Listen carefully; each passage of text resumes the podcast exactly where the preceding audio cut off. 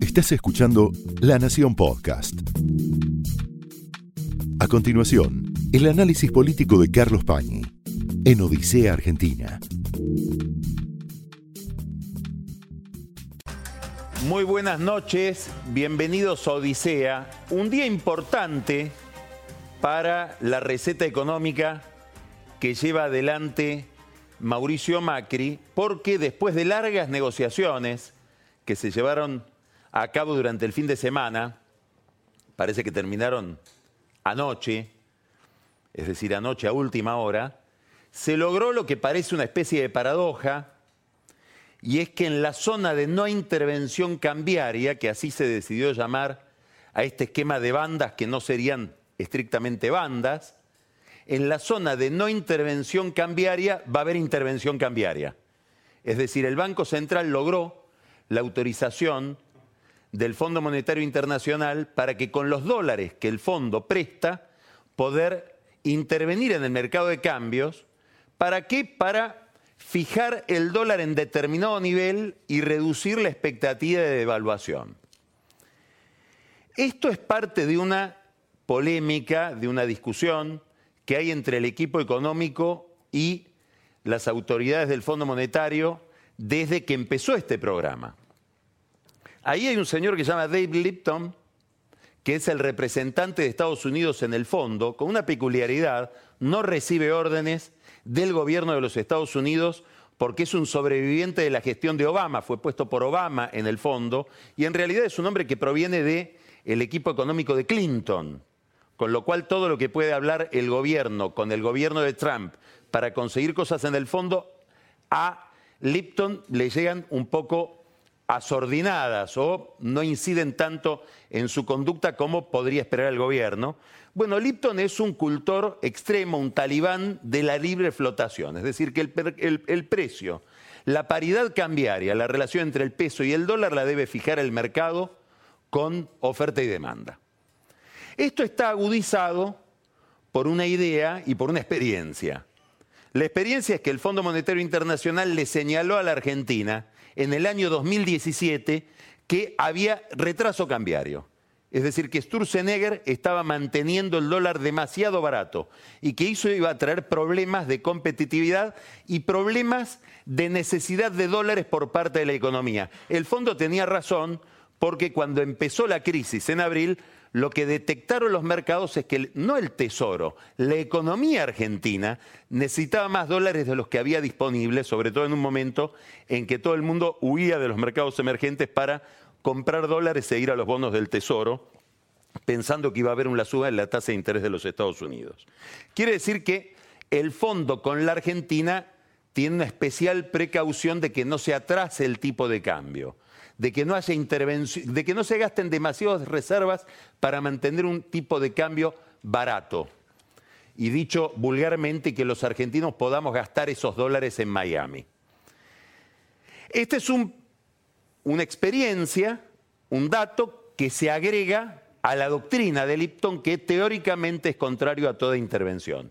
Por eso el gobierno en un primer momento lo único que logró arrancarle a Lipton es este sistema de bandas un poco truchas, por las cuales hay un techo, 51 ahora, pero no es un techo que se pueda defender a ultranza, es decir, el Banco Central no puede gastar todos los dólares que quieren defender ese techo. Ahora le autorizaron que en vez de 150 millones de dólares por día pueda gastar 250 millones de dólares por día en el caso de que la cotización atraviese esa frontera ese techo.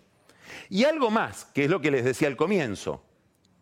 Una idea que es, si hay una devaluación mayor a la razonable en un día dentro de la banda, es decir, por debajo del techo, el Banco Central puede intervenir para moderar esa devaluación. Esto satisface a los que pensaban, hay muchos economistas que señalaban, es imposible mantener un régimen de acuerdo de precios, de control de la inflación y una expectativa de inflación que puede llegar al 25% porque la banda es muy ancha. En el radicalismo esta idea estaba muy acentuada, se venía discutiendo mucho en este concepto, sobre todo por la influencia de Alfonso Pratgay sobre algunos dirigentes radicales, porque Pratgay venía sosteniendo esto. Bueno, Duhovne, Sanleris le arrancan ahora a Lipton, a Lagarde, al Fondo Monetario algo más, que es esta posibilidad no solamente de que haya una banda, sino de intervenir dentro de la banda para que el dólar no se escape. Bueno, Macri va a tener que resignar algo. Él dijo en el discurso de CIPEC, estamos saliendo de la crisis con las mismas reglas con las que entramos.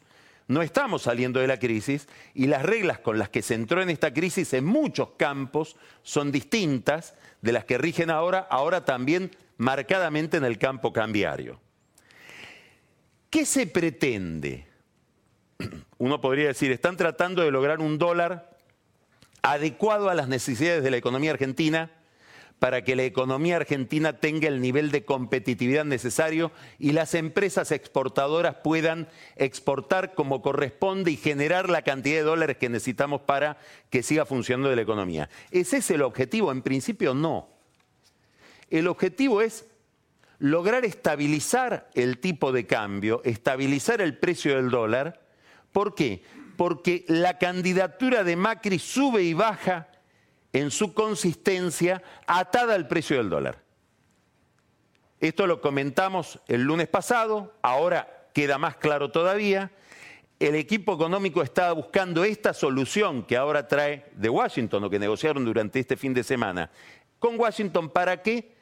Para que la devaluación no afecte las posibilidades electorales de Macri como si Macri estuviera especificado, es decir, cae el peso, cae Macri, se estabiliza el peso, se estabiliza Macri y en todo caso mejora. Es decir, esta política cambiaria tiene una prioridad electoral, después tendrá una prioridad económica. ¿Qué le explica el equipo económico seguramente a Lipton? Algo muy razonable. Y es que si el dólar se devalúa frente al euro, no aparece en la tapa del New York Times. En cambio, por la tradición argentina y por la cultura monetaria argentina, si el dólar si el peso se devalúa frente al dólar, aparece en la tapa de todos los diarios, aún de los demás populares.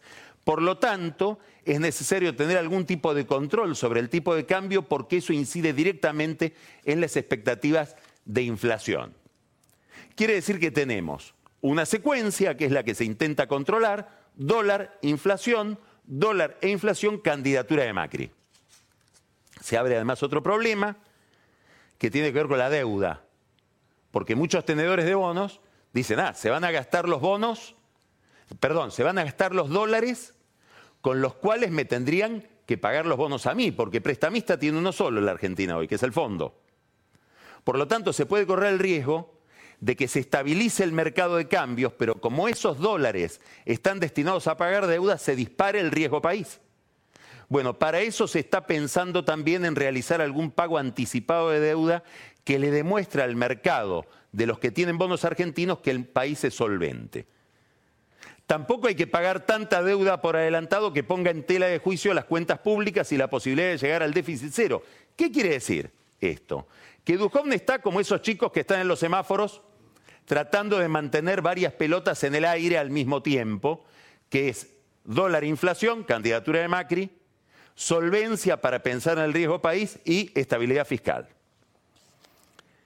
¿Por qué insisto tanto en la candidatura de Macri? Porque es obvio que la candidatura de Macri está puesta en discusión, dentro de Cambiemos. Esto que se hablaba en voz baja, ahora lo dice un intendente. Apareció un intendente que se llama Héctor Gay, es el intendente de Bahía Blanca. Curiosamente, alguien de María Eugenia Vidal, muy identificado con María Eugenia Vidal, que dice la candidata debe ser María Eugenia Vidal. Esto abre una discusión en la cual se escuchan en voz muy baja distintas modulaciones, distintas propuestas dentro de Cambiemos.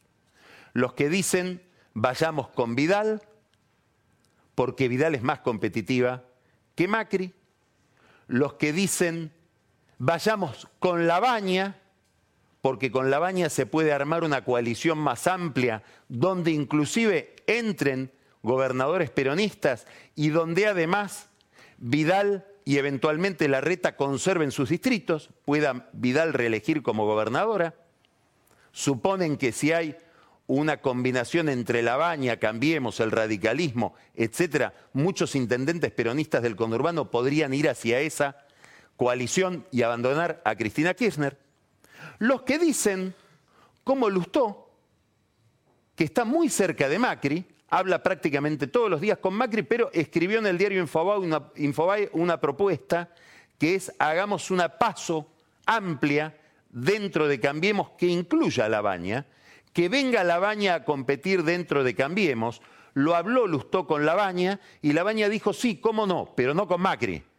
Si la candidata es Vidal, se arma esa coalición más amplia y habría una paso entre la baña y Vidal. ¿Cuál es el tema? ¿Cuál es la lógica de todo esto? Yo creo que para entender lo que está pasando hay que ir al año 2011. El año 2011 se produjo una elección muy importante de ser interpretada todavía hoy. Cristina Kirchner saca 54% de los votos. Quiere decir que había 46% del electorado que votó para que Cristina Kirchner se fuera. Pero ese 46% estaba representado por tantas facciones, eran tantas las candidaturas que pretendían representar ese 46% que hubo una diferencia de 37 puntos entre Cristina Kirchner y quien salió segundo, que fue Hermes Wiener con 17%. De esto se pueden derivar muchas cosas. Por ejemplo, la ilusión de Cristina Kirchner de decir vamos por todo sin darse cuenta de que había 46% del electorado que le había dicho no. O los cacerolazos de gente que decía, no queremos seguir con Cristina gobernando, pero no tenemos un instrumento político que exprese ese malestar. Lo cierto es que había un déficit de representación en los sectores que pretendían un reemplazo de Cristina Kirchner por otro gobierno. Da la impresión de que Cambiemos en el 2015 viene a cerrar esa brecha, esa, esa dificultad que aparece en realidad en el 2001 con el colapso del radicalismo.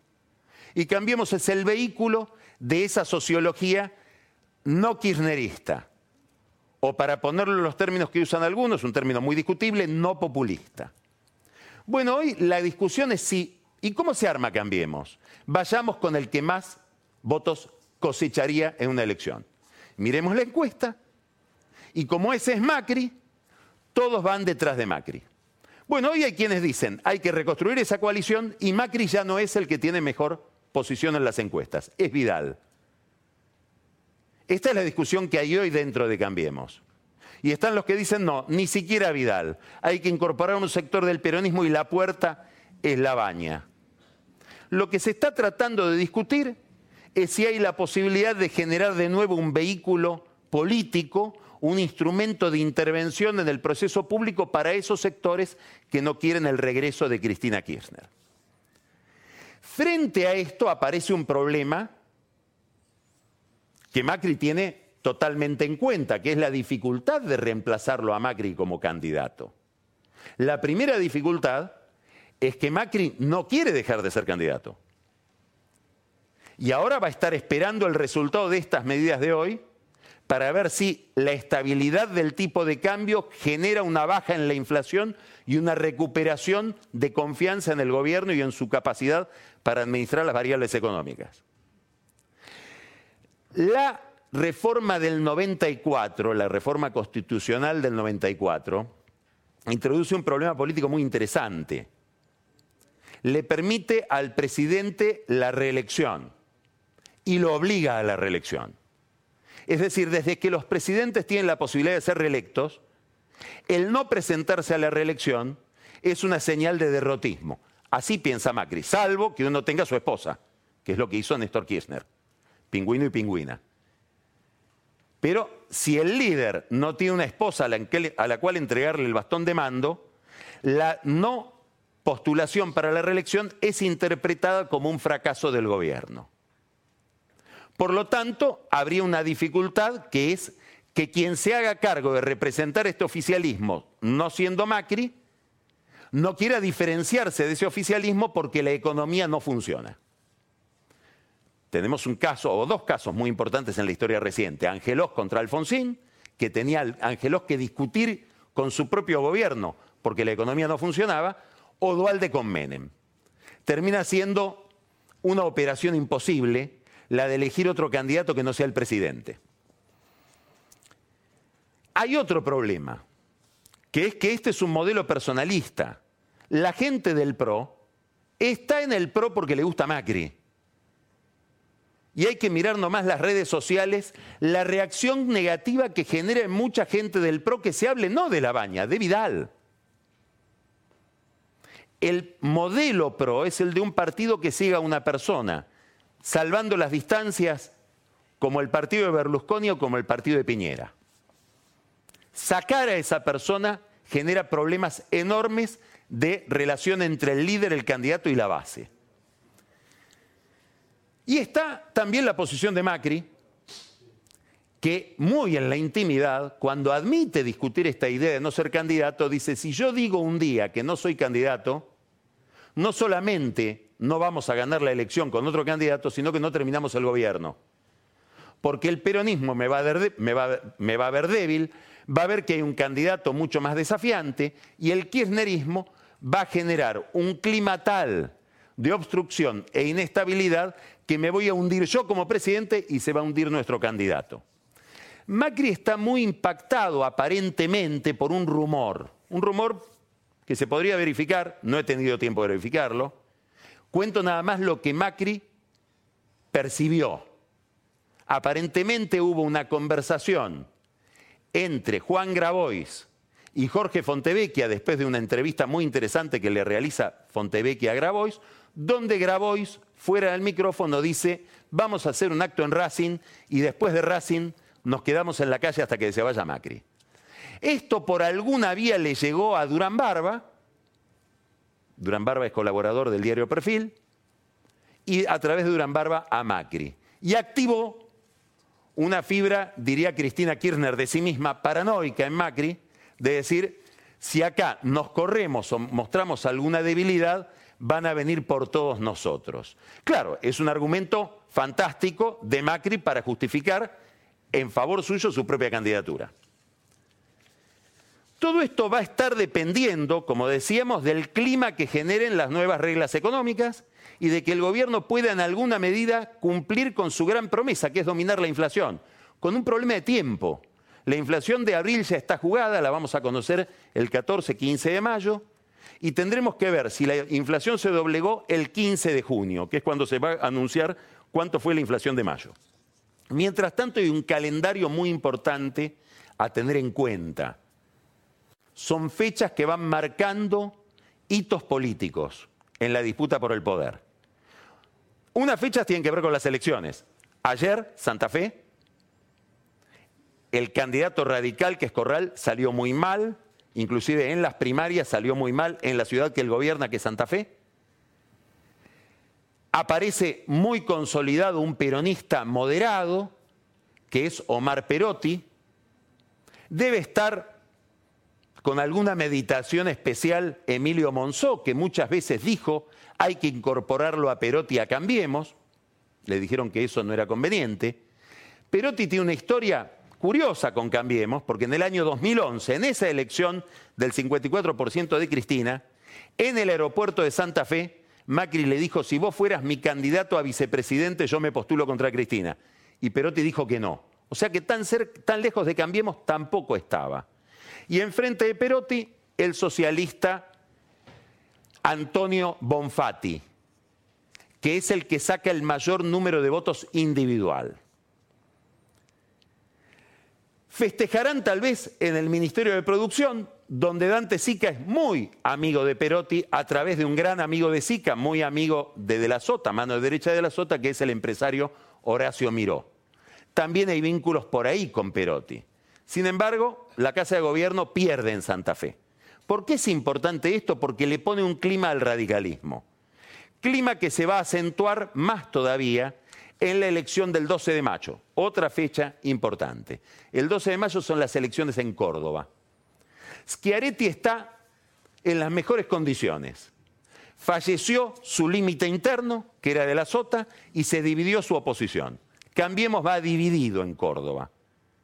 Y va dividido no solamente en la provincia de Córdoba, no solamente lleva a Negri y a Mestre como dos gobernadores, ambos radicales, va dividido en la ciudad de Córdoba, con lo cual los radicales pueden perder un gran activo, que es gobernar la segunda ciudad del país después de la ciudad de Buenos Aires. Y si consideramos que la ciudad de Buenos Aires es una provincia, la primera ciudad del país.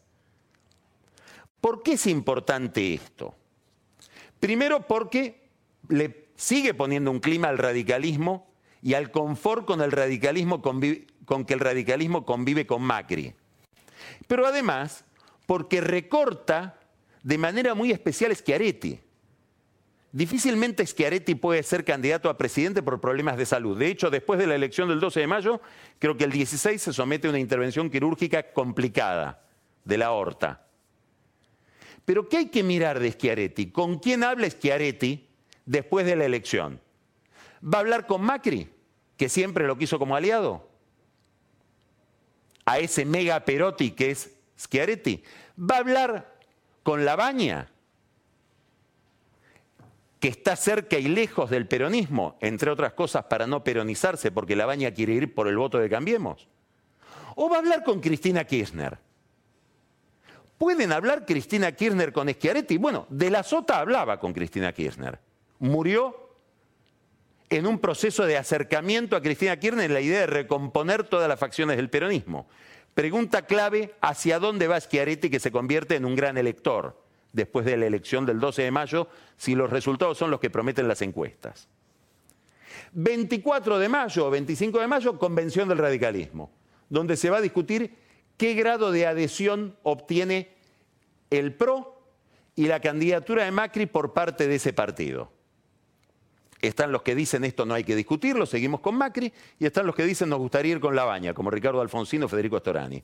Y en el medio los que le dicen a Macri, nos tenés que dar instrumentos para justificar que seguimos con vos. Hay una figura clave en todo este juego, clave, Enrique Nosiglia, probablemente el político que hoy más hable con Macri y el que más le, le explica a Macri las dificultades que tiene hoy Cambiemos para avanzar. 12 de junio se va a dar vuelta una baraja importante. ¿Cuáles son las alianzas? Ahí ya vamos a tener despejado muchas de las incógnitas que acabo de plantear. ¿Con quién va la baña? ¿Con quién va el PRO? ¿Con quién va el radicalismo? ¿Con quién va Cristina Kirchner si es que va Cristina Kirchner?